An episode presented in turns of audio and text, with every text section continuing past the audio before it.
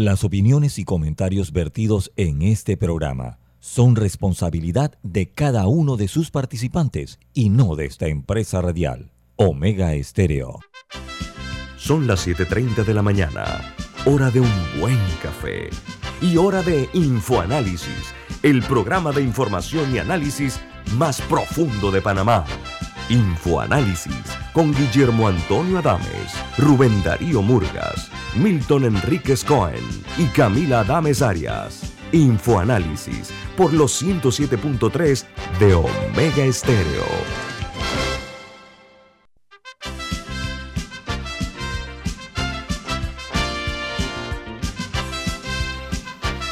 Buen día, hola, ¿cómo están? Bienvenidos. Esto es Infoanálisis, un programa para la gente inteligente. Hoy es 25 de febrero del año 2022 y Don Milton, ¿quién presenta Infoanálisis?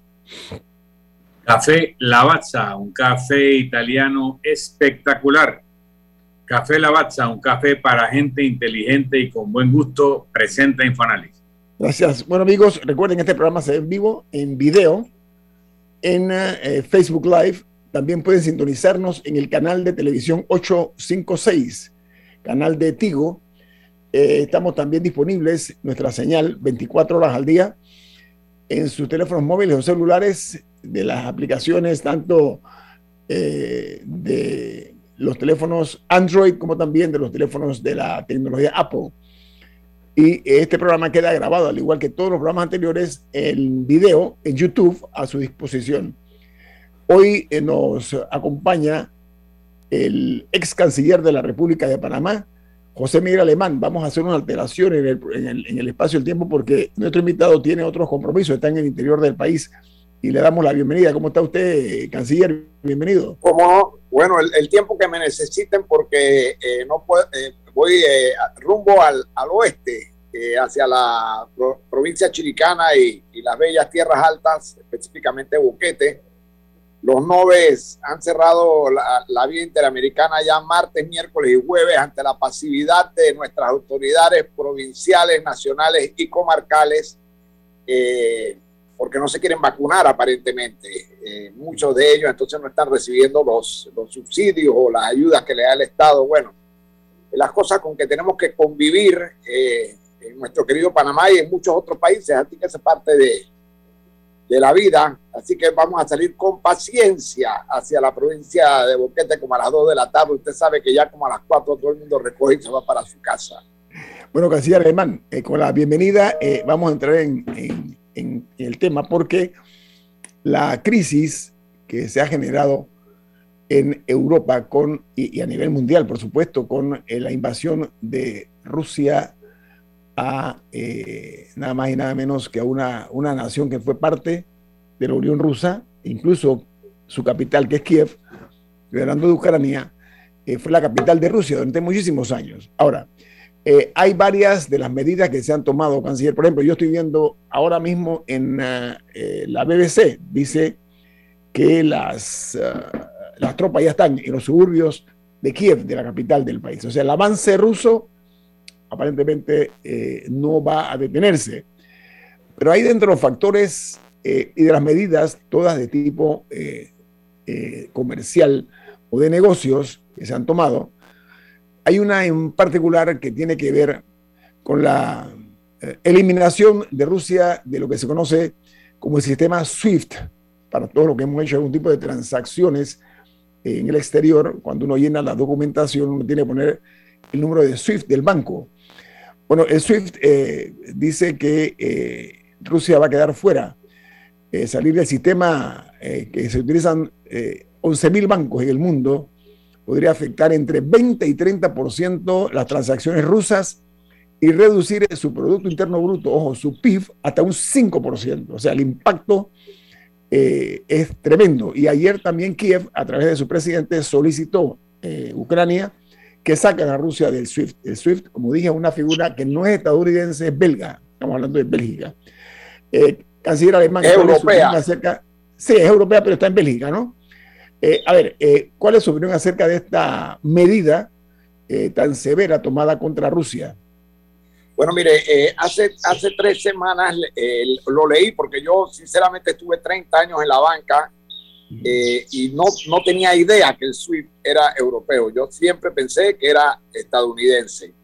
Y, me sorprendí con esa lectura y la, y la noticia en ese entonces, y lo leí específicamente en Bloomberg, es que si Rusia entraba al territorio ucraniano, sería suspendida el SWIFT como en la primera línea de las, de las medidas a tomar ante ya el avance a, territorio eh, de la República de Ucrania, eh, lo cual no ocurrió. Incluso ayer el, presidente de Ucrania y el canciller se lamentaron de que Europa estuviera, eh, como decía el presidente, Dara blandengue con el tema del, del SWIFT, porque aparentemente lo que leí anoche, no he leído hoy, es que iba a quedar para unas medidas, eh, últimas medidas. No, no, se había aplicado todavía o no se ha aplicado todavía y ellos se lamentaron de que no se hubiese aplicado, ¿no? Eso es la última noticia que yo, yo tuve.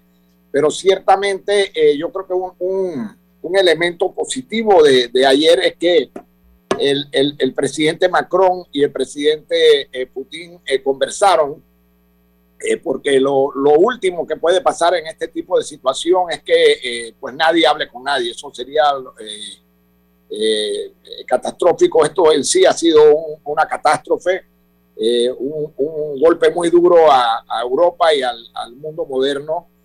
Ayer me compartiste, yo te lo había compartido también y no lo leí hasta esta mañana, las, anotaciones de Henry Kissinger eh, en el año 1973 sobre Ucrania como el punto de encuentro entre, entre el oeste de Europa y el este de Europa y, y el rol que debería ser Ucrania y los errores que no eh, eh, debían cometer Europa y Rusia y lamentablemente estamos a cuántos años ya, tendría que sacar la cuenta, de 50 años, 49 años de, eso, de ese escrito de Kissinger, el genio de nuestra eh, diplomacia moderna, pues el hombre que, que verdaderamente sentó las bases del mundo que hemos vivido en los últimos, hasta la presidencia de Trump. Hasta la presidencia de Trump, las bases del mundo eh, occidental y de Estados Unidos era eh, la política diplomática de Kissinger. Eso ya ahora se ha estado deteriorando pero si usted lee eso, sería bueno que la estrella de Panamá o la prensa lo traduzcan y lo publiquen,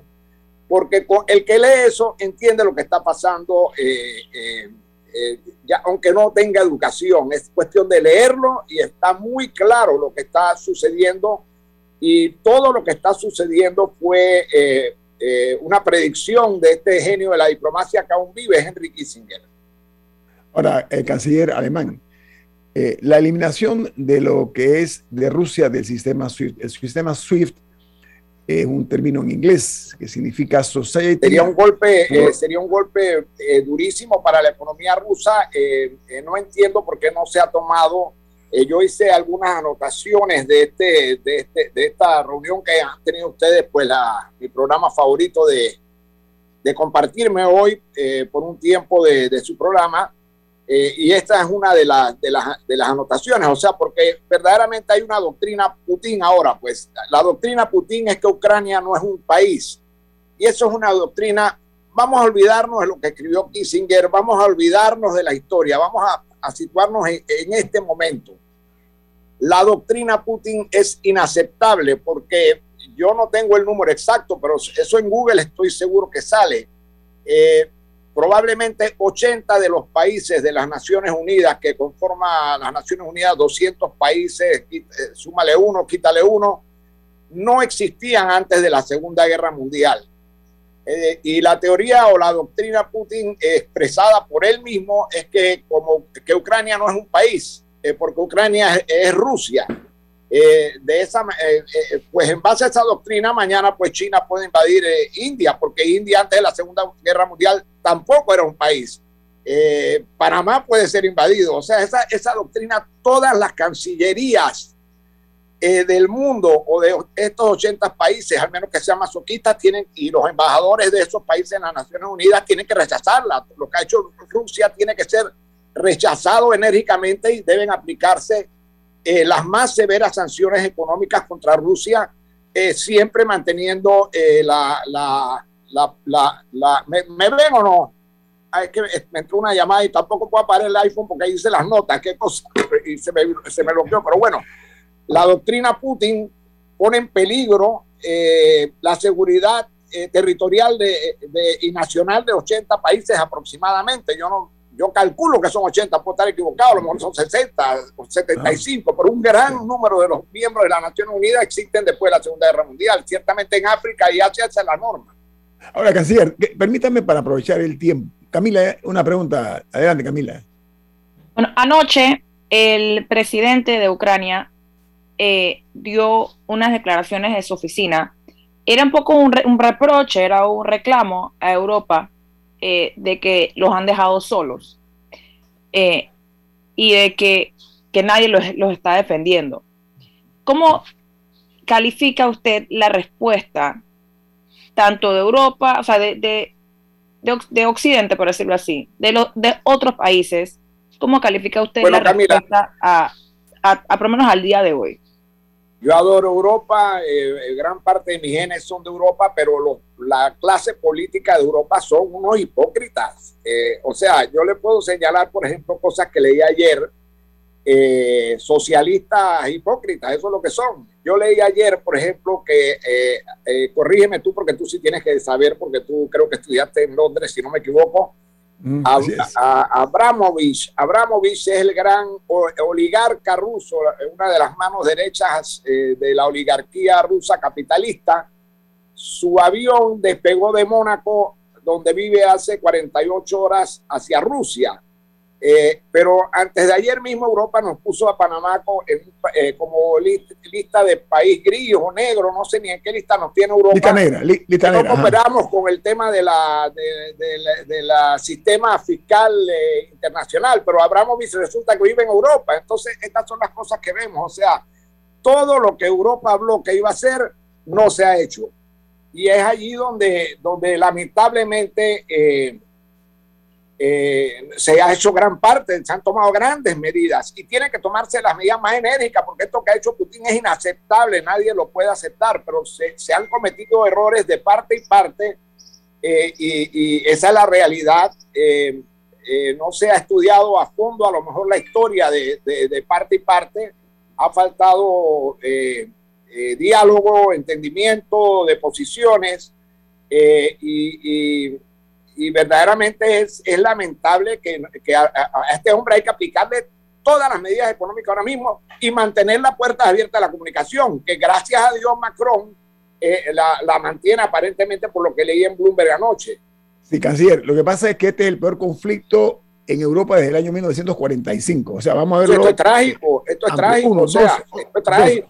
No, pero peor que eso, los más agudos analistas del mundo tanto del área, está hablando de Occidente, dicen que un conflicto en Europa tendría proporciones apocalípticas. Para que estemos claros, o sea, el mundo no quiere mirar ese tipo de escenario. Bueno, este aunque, no, es el único desde el 45, porque en los 90 estuvo la, guerra en los Balcanes y ahí hubo genocidio también. O sea, no es el único desde, los, desde la Segunda Guerra Mundial tengo y en Ucrania va a haber genocidio, o sea, ahí va a haber, ahí va a morir mucha gente, eso va a ser una masacre, o sea, y pase de factura. y pase de factura. Pase de factura, porque Putin, hay, hay, otro punto que yo tenía, que es la relación eh, del presidente Zelensky y Putin, en, o sea, en la diplomacia siempre la relación o la relación entre países siempre ayuda. Eh, vamos a poner eh, un ejemplo, el presidente Pastrana tenía una afinidad muy grande con Panamá y, las relaciones, por lo menos de la presidenta Moscoso y de otros presidentes que eh, subsiguientes, con el presidente Pastrana y el comercio, el intercambio con Colombia fueron muy positivos. Subió Santos, Santos por A o B o C, no gusta de Panamá, creo que es un Putin que quiere recuperar nuestro territorio o desaparecernos del mapa eh, la relación de Panamá con Colombia no fue buena. De los, los presidentes de Panamá no había forma que pudiesen eh, llegar a Santos. Entonces hay una relación personal muy, muy negativa entre estos, estos dos mandatarios y eso ha sido parte de, la, de, lo que estamos eh, viviendo. pero no, lo que yo expreso aquí no es una, nada de lo que yo exprese es culpa a Putin. Putin yo dudo incluso sobre su, sanidad mental. Putin ayer en la mañana amenazó con utilizar armas nucleares. sutil, lo dijo claramente, o sea, Por eso dijeron que iba a ser un apocalipsis. palabras. Por eso dijeron que iba a ser una, y que se podría convertir en un apocalipsis. Tengo un corte comercial. Ahora, eh, canciller, eh, unos segundos. El origen del conflicto entre Rusia y Ucrania es de vieja data, es de noviembre de 2013. ¿Sabe por qué? Cuando Kiev suspendió eh, el acuerdo de adhesión a la Unión Europea por las presiones de Rusia. En aquella ocasión causó eh, inestabilidad eh, en toda esa zona. Así que esto es de vieja data, no es nada nuevo. Vamos al corte, regresamos en breve con el canciller José Miguel Alemán aquí en Info Análisis, un programa para la gente inteligente.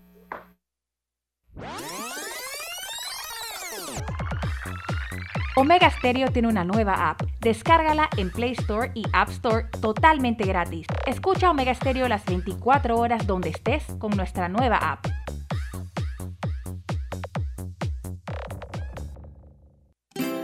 Hogar y Salud les hace la vida más fácil con la extraordinaria línea de pañales nocturnos para adultos Prevail. Los pañales nocturnos para adultos Prevail son 100% absorbentes y de uso prolongado. Sus exclusivos materiales los hacen 100% respirables, brindando máxima comodidad. Para su conveniencia, los pañales Prevail vienen en todos los tamaños. Visite cualquiera de las sucursales de Hogar y Salud y pida sus pañales nocturnos para adultos Prevail. Hogar y Salud les hace la vida más fácil. Los pañales nocturnos para adultos Prevail tienen su descuento para jubilado. Ya viene InfoAnálisis, el programa para gente inteligente como usted.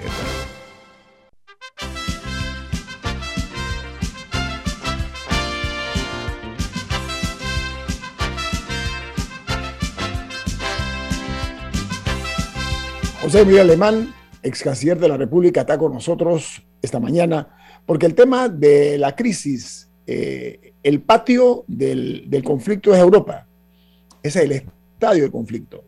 Eh, en opinión de no pocas personas, eh, la opción esa del SWIFT es el equivalente a una bomba nuclear para Rusia.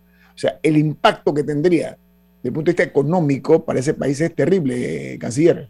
El, el, el, tema del, de, del SWIFT eh, tiene que ver con el gas natural. Y el gas natural eh, el 64% del, del heating o el calentamiento. Estamos en invierno de, Europa.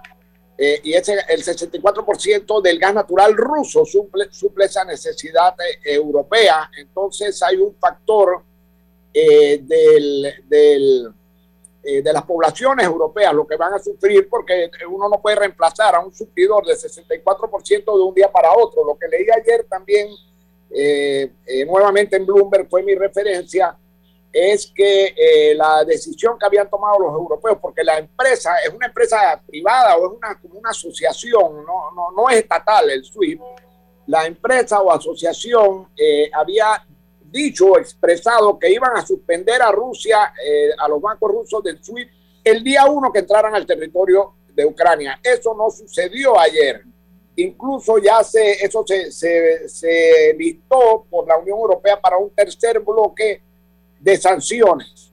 Eh, y eso no sucedió por las razones obvias. El petróleo va presionando hacia arriba, eso va a tener su impacto también en Panamá, porque eh, lamentablemente a partir del 2009 para acá, pues eh, los gobiernos panameños pusieron sus huevos en la canasta del, del gas natural con el argumento eh, equivocado de que, de que el petróleo más nunca iba a subir de precio. Y bueno, yo hablé con varios de los secretarios de energía porque están ahí en mi, en mi edificio, compartimos el, en el mismo edificio, de que eh, donde estallara la primera bombita, esa política se le iba a ir al piso. Y aquí estamos viendo, pues, cuando usted vaya a llenar eh, su, su, su, tanque para salir hacia el oeste, hacia el carnaval eh, panameño en las distintas comunidades, eh, se dará cuenta lo que ha subido eh, llenar su tanque y eso se traduce en el costo del, del gas natural y, y, pues como tenemos un país eh, próspero, entre comillas, eh, hay, hay un subsidio importante, una pa parte importante de nuestra población, gra gracias a Dios, está subsidiado el, en el consumo de la energía eléctrica, pero eso le va a poner más presión al presupuesto del Estado, porque eso lo va a cubrir el Estado. Camila. Eh, una oyente pregunta que si lo aplican, me refiero que se, me, me, imagino que se refiere a lo del SWIFT, ¿cómo van los bancos a cobrar las deudas que tienen? Me imagino eh, que bueno, internacionalmente. No, no, podría darle respuesta a eso eh, eh, porque obviamente Rusia le debe a, a, a, la, a la, banca multilateral, como le debemos todos los países. lo, que, lo que Europa anunció es que estaban haciéndole descuentos eh, incrementados a Rusia en los pagos de, las de las deudas eh, que hay con respecto al gas natural. ¿Qué pasa? Que el gas natural son de empresas, lo proveen empresas que son mixtas o privadas en Rusia que tienen concesiones a, eh, a, Europa. Entonces eso, todo eso son relaciones comerciales, como una relación comercial normal, y esas cuentas se, se cancelan eh, por bancos que son eh, usuarios del sistema SWIFT, que son la mayoría de los bancos del, eh, o todos los bancos del, principales del sistema occidental financiero, que pues ya está regado por el, por el mundo, se ha extendido por todo el mundo. Y, y, definitivamente en el momento en que Rusia se suspenda el SWIFT no se puede pagar. No, no se pueden hacer los pagos por el gas natural y eventualmente cortarán el gas natural a Europa. Alemania lo va a sufrir mucho. Alemania lo, va a sufrir. Y ayer y, no decía la proporción, es que Europa de lo que debe en su cuenta, no sé si se pagará semanal, mensual o cómo pagan esas cuentas, están haciendo una, un descuento incremental a la, de, a, la deuda que, que, tienen, o sea, que reteniendo los pagos para ponerle presión a Rusia, o sea, que lo están haciendo de una manera incrementada. El corte no fue total en el sentido de que no ha sido suspendida Rusia el SWIFT, como bien eh, señalaste, ¿no? Pero sí le están... Eh, en vez de pagarle toda la cuenta semanalmente, bueno, le estarán pagando la mitad y la próxima semana le pagarán el, el 40% de la cuenta, le van acumulando la deuda a Rusia, Ahora, le están poniendo presión. Canciller, la pregunta es hasta dónde está dispuesto a llegar Vladimir Putin. Esa, esa es la, no, no, ya, la gran interrogante. Pregunto yo, se... de los países que eran parte del, del, del de la ah, URSS, sí. ok, cuántos estarán en el menú. El menú de Vladimir Putin es, la, es una de las inquietudes. Ese, Dos, ese es, la, forma, permiso, la forma blandenga como se ha portado los Estados Unidos y Europa. Como dice el presidente Zelensky, los han dejado solos. Sí, yo eso es una decisión bueno, que toma no, cada una de esas no, Yo no comparto que él lo han dejado solo, o sea, lo, lo, lo han, obviamente, mire, Rusia, eh, Ucrania no es parte de la OTAN, de la OTAN, no es parte de la OTAN, y esa es parte del conflicto eh, porque esto viene, y si usted lee la nota de Henry Kissinger, que es de 1973, en el 1973 yo estaba en mi primer año de universidad, donde Kissinger pone que ja, jamás Ucrania debería ser permitido a entrar a la OTAN. ¿Qué es la OTAN? Es la Organización del Tratado del Atlántico Norte. Y, y el presidente eh, Biden y los Estados Unidos de América han sido muy claros porque todos los países al oeste del, del, de lo que fue la Unión Soviética, menos Ucrania y Bielorrusia, ya son parte de la OTAN. Y ese tratado eh, obliga a la defensa de cualquier, cualquiera de, por todos sus miembros, de cualquiera de sus miembros que sea agredido por un, por un país no miembro de la OTAN.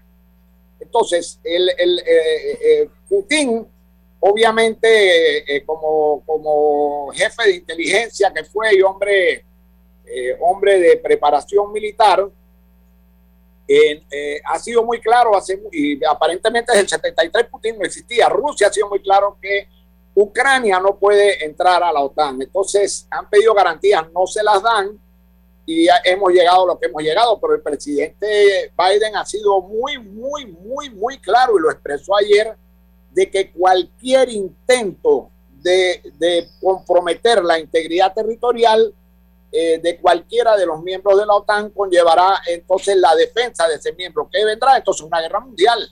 Vendrá una guerra eh, occidental contra, contra la Unión Soviética. O sea, nosotros estamos al borde de una catástrofe humana. Sí, ahora, canciller, y, el, presidente Putin lo, lo, lo dijo muy claro ayer, que él iba a utilizar armas nunca antes vista. Para mí esos son armas nucleares de, de, sí. de última generación. Ahora, canciller, parte, parte del problema parte del problema radica en que Rusia se opone a que Ucrania sea incorporada a la OTAN. Milton. Este, este problema no se puede analizar simplísticamente. Eh, la primera pregunta es si Vladimir Putin se parece más a Otto von Bismarck o a Adolf Hitler. A él lo acusan de ser un Hitler, pero él no está loco. Bismarck, primer ministro, realmente canciller de Prusia, se expandió, se expandió, se expandió hasta que consolidó lo que luego se conformó como el Estado alemán. Y paró contra las predicciones del resto de Europa. Bismarck paró donde quería parar, él llegó a donde quería llegar. No era una expansión ni napoleónica ni hitleriana. Hay que entender la historia detrás de la relación de Rusia, Ucrania, Bielorrusia, un poco lo ha enunciado José Miguel. Rusia viene exigiendo a Occidente hace rato que no lo cerquen más. Rusia ha estado, eh, Occidente, después de la caída de la Unión Soviética, ha estado eh, colocando bases muchas con armamento nuclear en la periferia de la, de la actual Rusia, incluso en países que fueron parte de la Unión Soviética, no solo en Europa Oriental, también en Asia Central. Eso genera una paranoia entre los rusos que Putin ha estado anunciando y proyectando. Yo estoy en total desacuerdo con la invasión de Ucrania, pero también quiero señalar lo que dijo Lord Palmerston que los países no tienen amigos o enemigos permanentes, sino intereses permanentes. Ucrania no representa un interés geopolítico estratégico ni para Estados Unidos, ni siquiera para Europa, del nivel que lo llevaría a un enfrentamiento directo con Rusia, que como muy bien dice José Miguel, un enfrentamiento directo con Rusia implica que en una situación de escalamiento Rusia recurra a cierto tipo de armamento que no quieren enfrentar estos países. Así que entendamos qué es lo que Occidente puede querer estar haciendo en el caso de Ucrania, porque estamos hablando de intereses y no de amistades. Todo indica que si el gobierno ucraniano no colapsa con la presión que le ha metido los paracaidistas rusos en ciudades importantes, más la invasión terrestre sobre los territorios de las repúblicas independentistas reconocidas por Rusia, que quieren hacer de Ucrania para Rusia un Vietnam, que quieren producirle un enorme desgaste, quieren que Rusia se empantane en Ucrania. Y todos los armamentos que le han proveído al ejército ucraniano son armamentos antitanque, antidrones, eh, etcétera, cosas que pueden provocar una guerra prolongada y no una guerra relámpago como es la que parece que Putin va a preferir.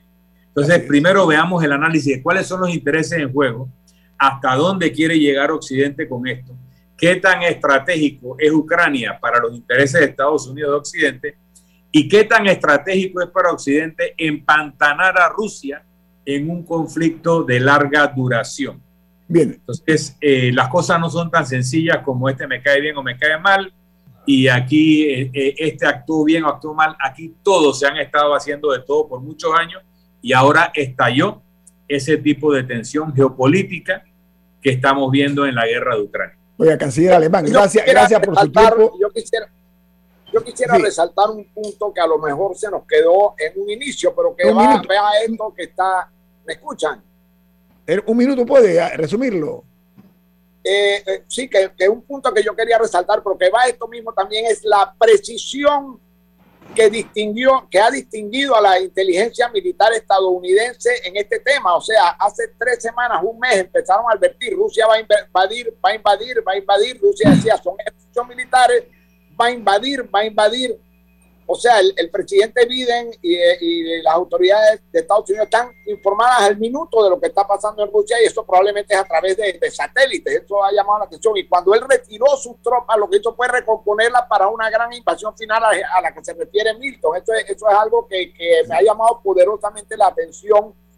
La precisión eh, con que Estados Unidos ha conocido eh, pues los movimientos rusos y a, esos movimientos también el presidente Biden ayer habló con, mucha precisión, o sea, aquí al punto que, metió, eh, pues, que se refirió eh, Nito, eh, el, el, presidente Biden fue muy claro ayer, si él, si sus pretensiones van más allá del territorio de Ucrania, pues hablemos del siguiente dominó o de los países pequeños que están en el Báltico al lado de Rusia, que son miembros de la OTAN, Estados Unidos, Inglaterra, Francia, todos van a responderle militarmente a Rusia. Esto sería una catástrofe. Si él, si él toca una pulgada más allá de Ucrania, el territorio de, Polonia, tenemos una guerra mundial. Oiga, canciller, muchas gracias. Deseamos que tenga un fin de semana placentero en Boquete. Que la disfrute ah, mucho. Y que lo nove, por favor, señores, ustedes son panameños, no pueden cerrar la vía interamericana. Y gobierno, gobiernen ¿Qué están pensando? No puede ser que todos los días cierran la vía interamericana. No solamente los nueve, porque me la cerraron en Penonomé hace dos semanas acá. Canciller, esa es nuestra realidad. Eh, esa es nuestra realidad. Sí, me voy a tomar una tafila antes de salir de la sesión. Buen viaje, canciller José Miguel Alemán. Ha sido un placer. Al corte comercial. Esto es Info Análisis, un programa para la gente inteligente.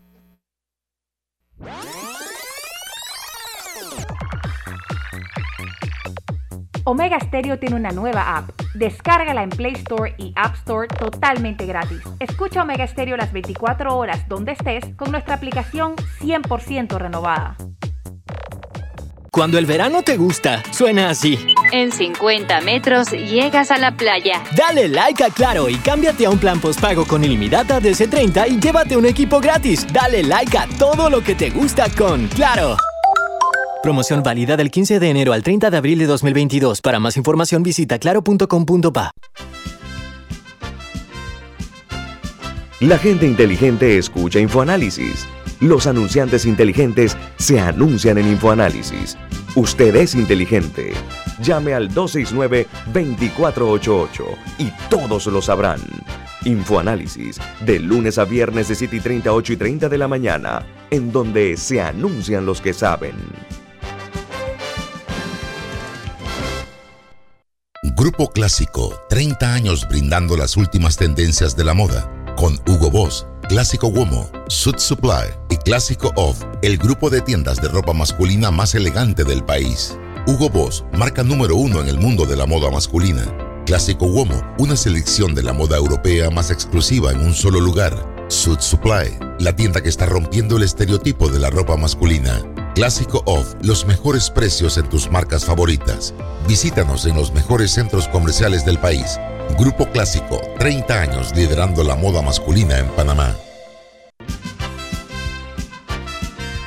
Ya viene InfoAnálisis, el programa para gente inteligente como usted.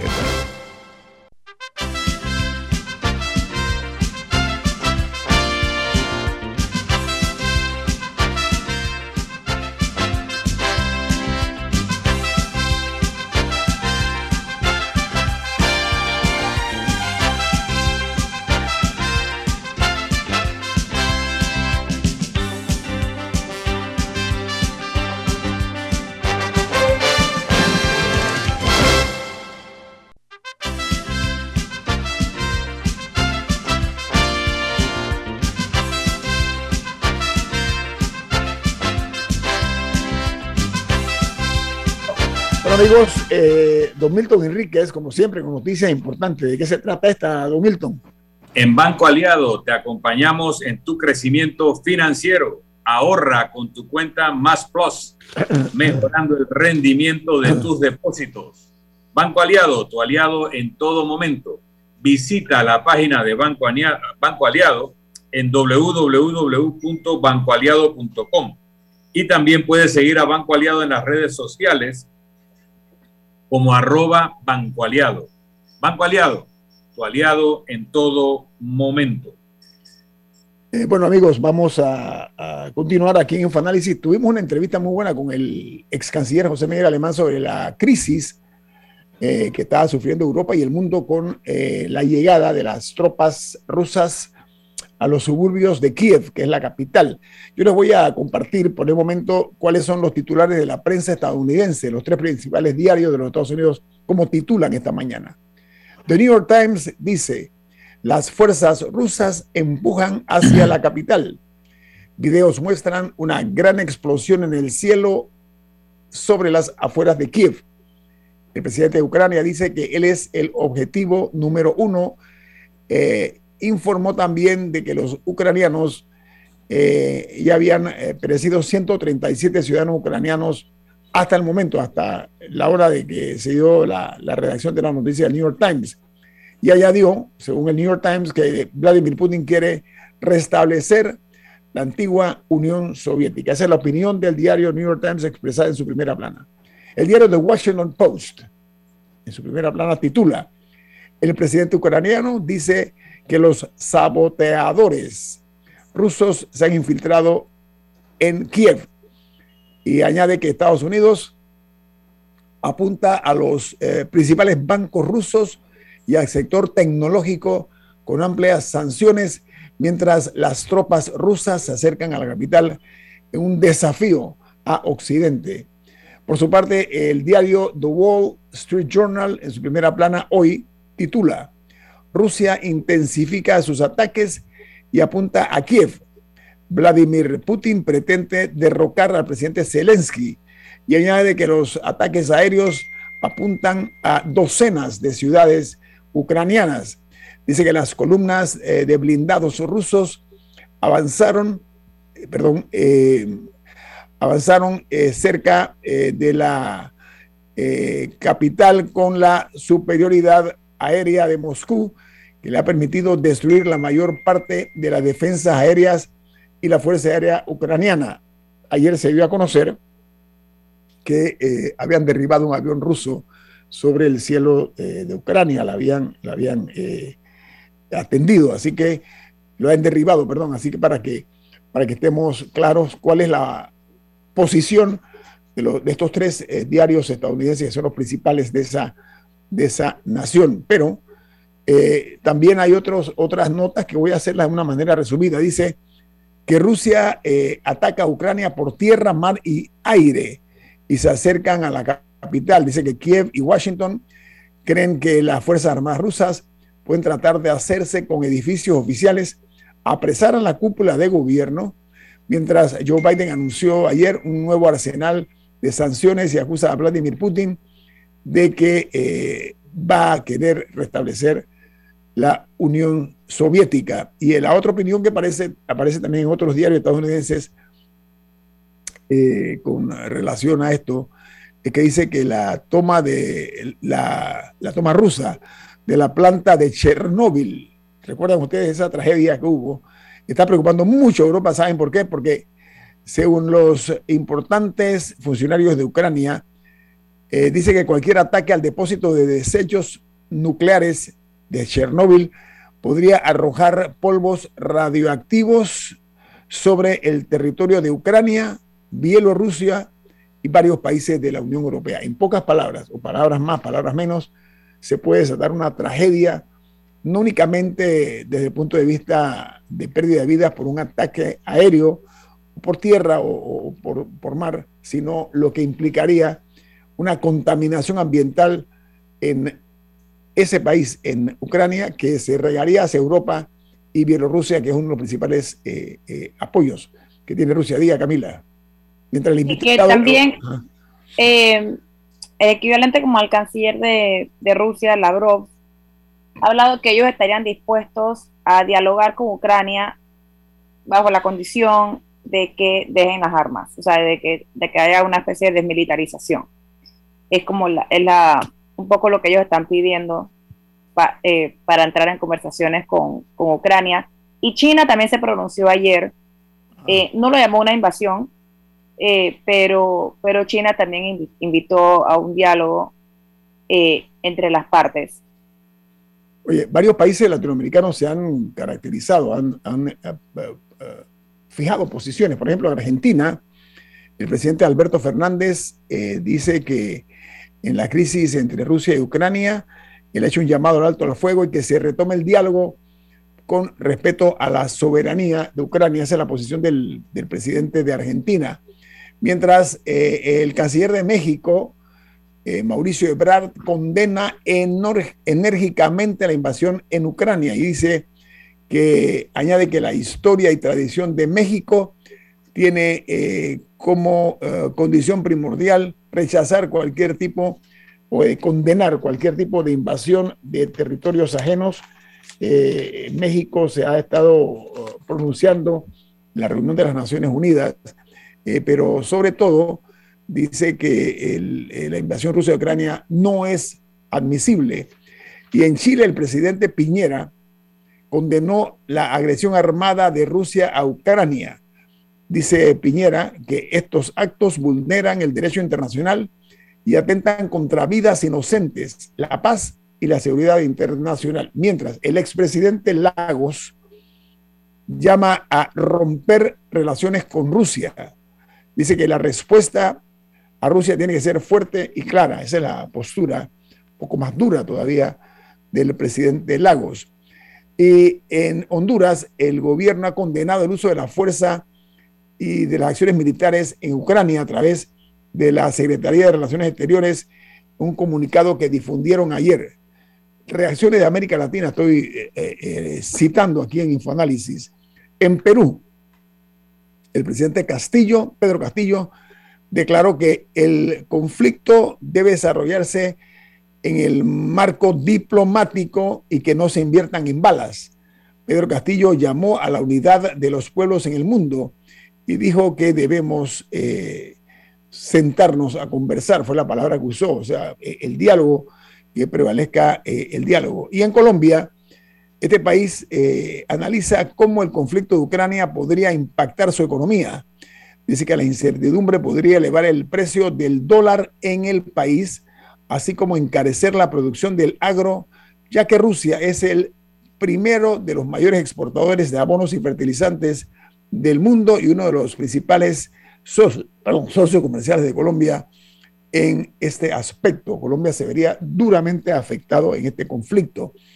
Eh, mientras que eh, Guatemala anuncia que mantiene un intercambio comercial con Rusia y con Ucrania, lo cual eh, una guerra afectaría a varios sectores nacionales en Guatemala.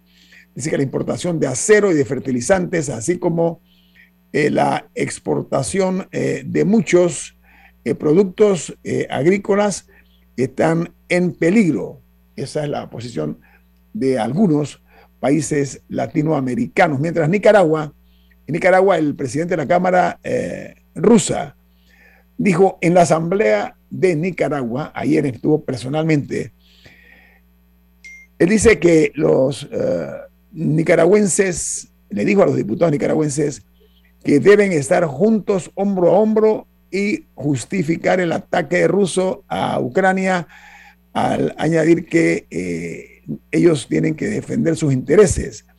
Esto lo hizo un discurso, repito, en la Asamblea de Diputados de Nicaragua y ¿saben qué?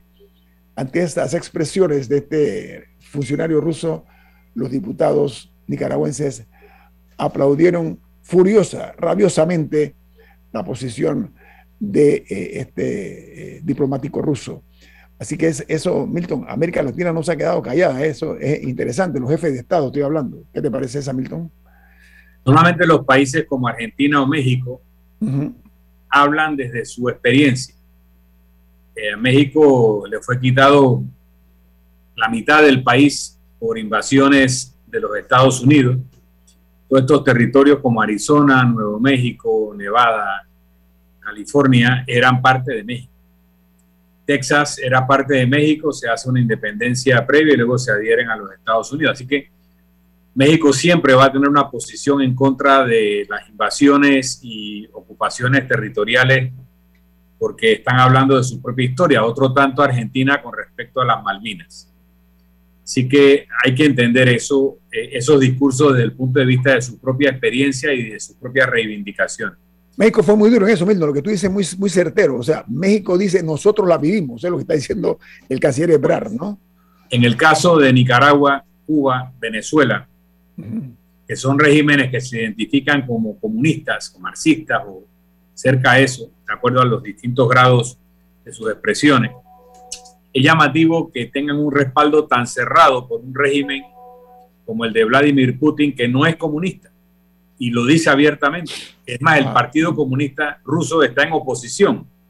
Eh, Putin reivindica la historia zarista, Putin reivindica la preeminencia de la Iglesia Ortodoxa rusa. O sea, el proyecto de Putin se parece más a la reconstitución del imperio zarista que a la reconstitución de la Unión Soviética. Sin embargo, estos países sí hacen una solidaridad o defensa cerrada por las acciones de Rusia en estos casos.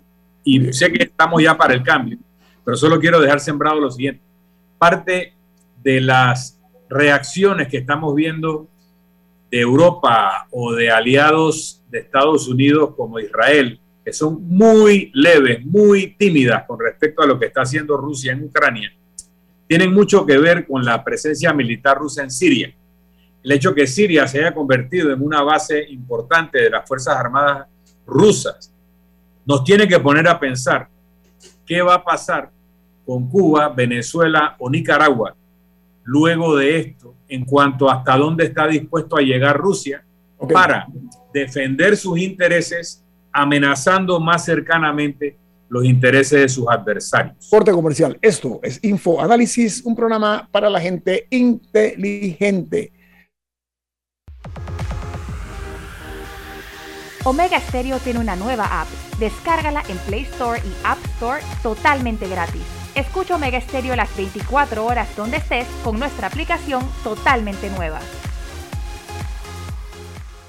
Si desea que sus colaboradores trabajen desde su casa, podemos ayudarle. En Solutexa somos expertos en aplicar la tecnología a las técnicas y trabajos de oficina. Contáctenos en solutexa.com.pa o al 209-4997. Solutexa.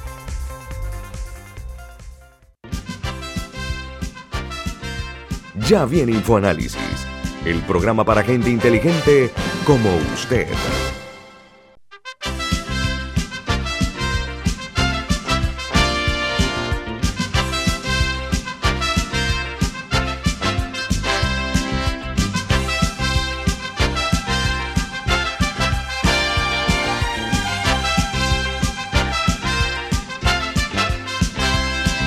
Amigos, eh, esta mañana eh, atendemos una solicitud de la Caja de Ahorros. El gerente general de esta empresa importante, de esta organización bancaria, eh, Juan Melillo, gerente general de la Caja de Ahorros, tiene cosas que quería participar a la ciudadanía y entre otras es que, bueno, en estos dos años de pandemia, señor Melillo, al tiempo que le doy la bienvenida, ¿cómo andan los pagos de los panameños con relación a la oferta que está haciendo la Caja de Ahorros a las personas que no han podido pagar, que son o deben ser muchísimas. ¿Cuál es la posición de la Caja de Ahorros?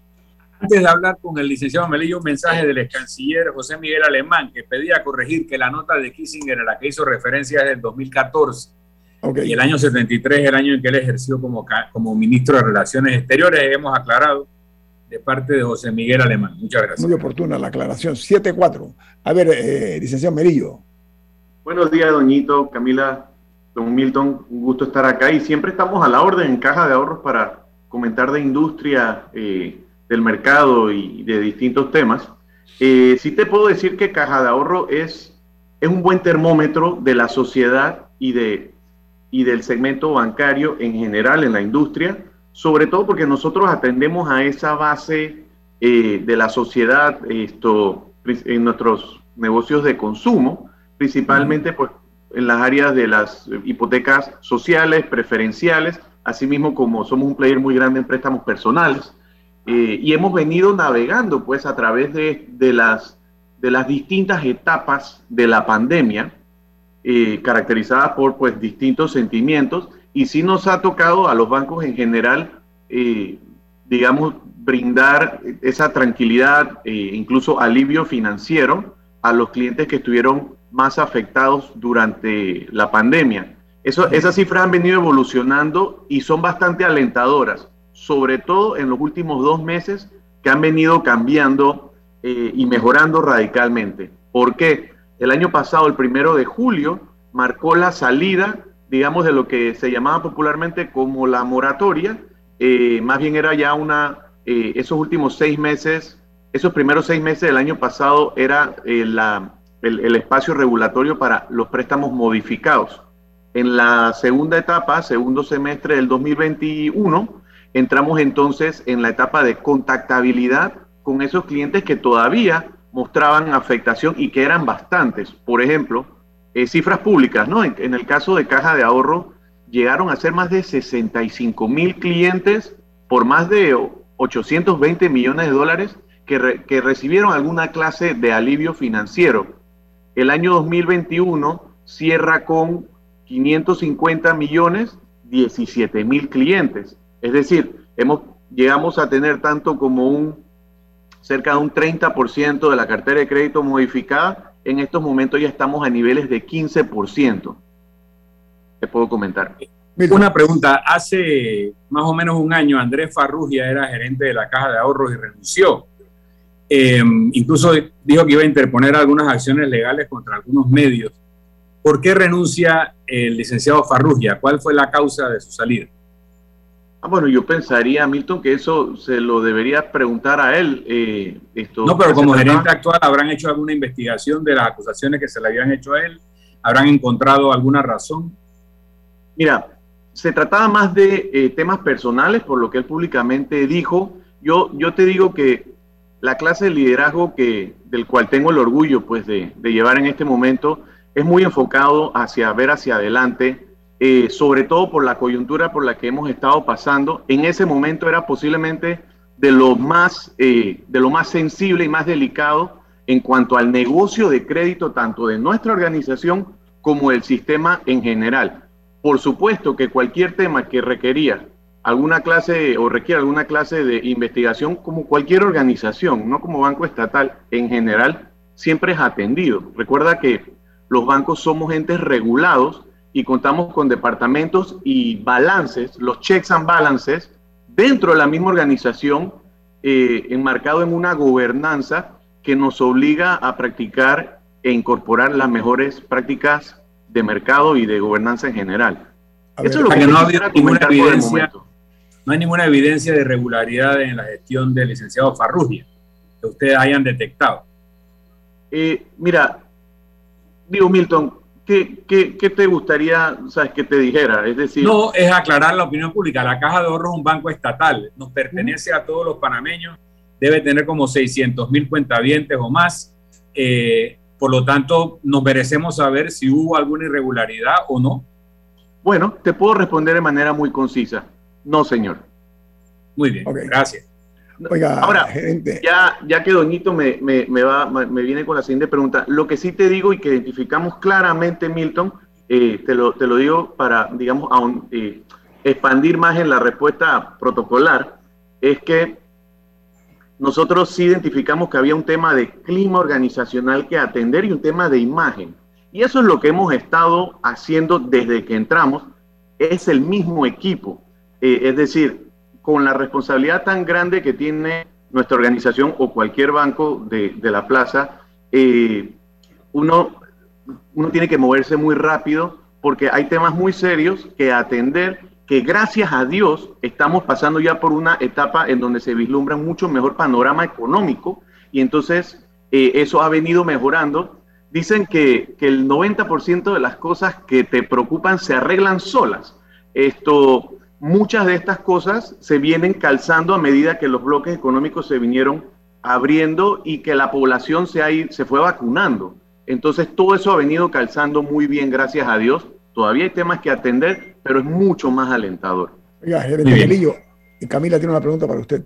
¿Y cómo se está manejando el tema de las personas que no pueden pagar?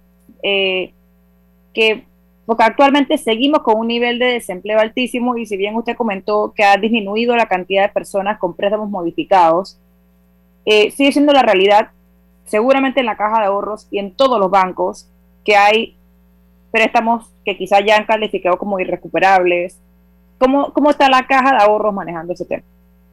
Bueno, mira, en, en general, pues todos los bancos de la plaza estamos más o menos operando dentro de de las mismas realidades, aunque cada uno tiene un modelo de negocio distinto. Por ejemplo, en el caso de, casa, de caja de ahorros, lo que pasa es que tenemos muchísimos préstamos pequeños. porque pues son, somos el player más grande en vivienda social. Significa que tenemos hipotecas de 40 mil, 50 mil, 60 mil, son muchas pequeñas. Imagínate, de 65 mil clientes a 17 mil clientes que, que, se han venido, pues, que todavía muestran alguna clase de afectación. De eso yo, yo te puedo hablar de que hay 6 mil clientes en donde tenemos una verdadera eh, y, específica preocupación porque no han mostrado ninguna clase eh, de, de, pago, de cultura de pago durante esta época, en donde ya hemos visto muchos otros grupos eh, llegar al banco, acercarse y negociar. Y es lo que queremos los bancos. en general, nosotros queremos poder salir adelante con nuestros clientes de la mano. Yo soy un fiel creyente que las relaciones buenas se hacen más fuertes en los tiempos duros. y en nuestro caso lo que nos ha tocado hacer a medida que el regulador nos ha brindado, nos ha venido dando pues la guía de los distintos espacios regulatorios, en este momento lo que estamos haciendo es esos clientes que hemos identificado, que logramos contactar, pero que nos dijeron, no tengo trabajo, estoy desempleado, pues son clientes en los que ya estamos haciendo visitas eh, para entender un poco mejor su situación, versus la visita de te toco la puerta y aquí tienes una carta con un lenguaje que no quieres escuchar. Yo creo que se trata de poder asesorar porque todavía existe desinformación en la calle y esta plataforma que ustedes nos dan es súper valiosa para seguir enviando ese mensaje de que lo que los bancos queremos hacer es poder entender la situación específica de cada cliente y negociar eh, una manera pues que le convenga a los dos. Bueno, lamentablemente el tiempo nos, nos eh, agobia, así que nuestro agradecimiento al gerente general de la Caja de Ahorros, eh, Juan Melillo, por su tiempo eh, para platicar con ustedes a través de Infoanálisis. Que tengan un buen fin de semana, señor Melillo. Gracias a ustedes, un placer. Viene Álvaro Alvarado con su programa Sin Rodeos. Milton, ¿quién despide Infoanálisis? Nos vamos, pero lo hacemos disfrutando de una deliciosa taza del café Lavazza, un café italiano espectacular Café Lavazza, un café para gente inteligente y con buen gusto, despide Infoanálisis. Con nuestro sentido de agradecimiento. Ha finalizado el Infoanálisis de hoy. Continúe con la mejor franja informativa matutina aquí en Omega Estéreo 107.3, Cadena Nacional.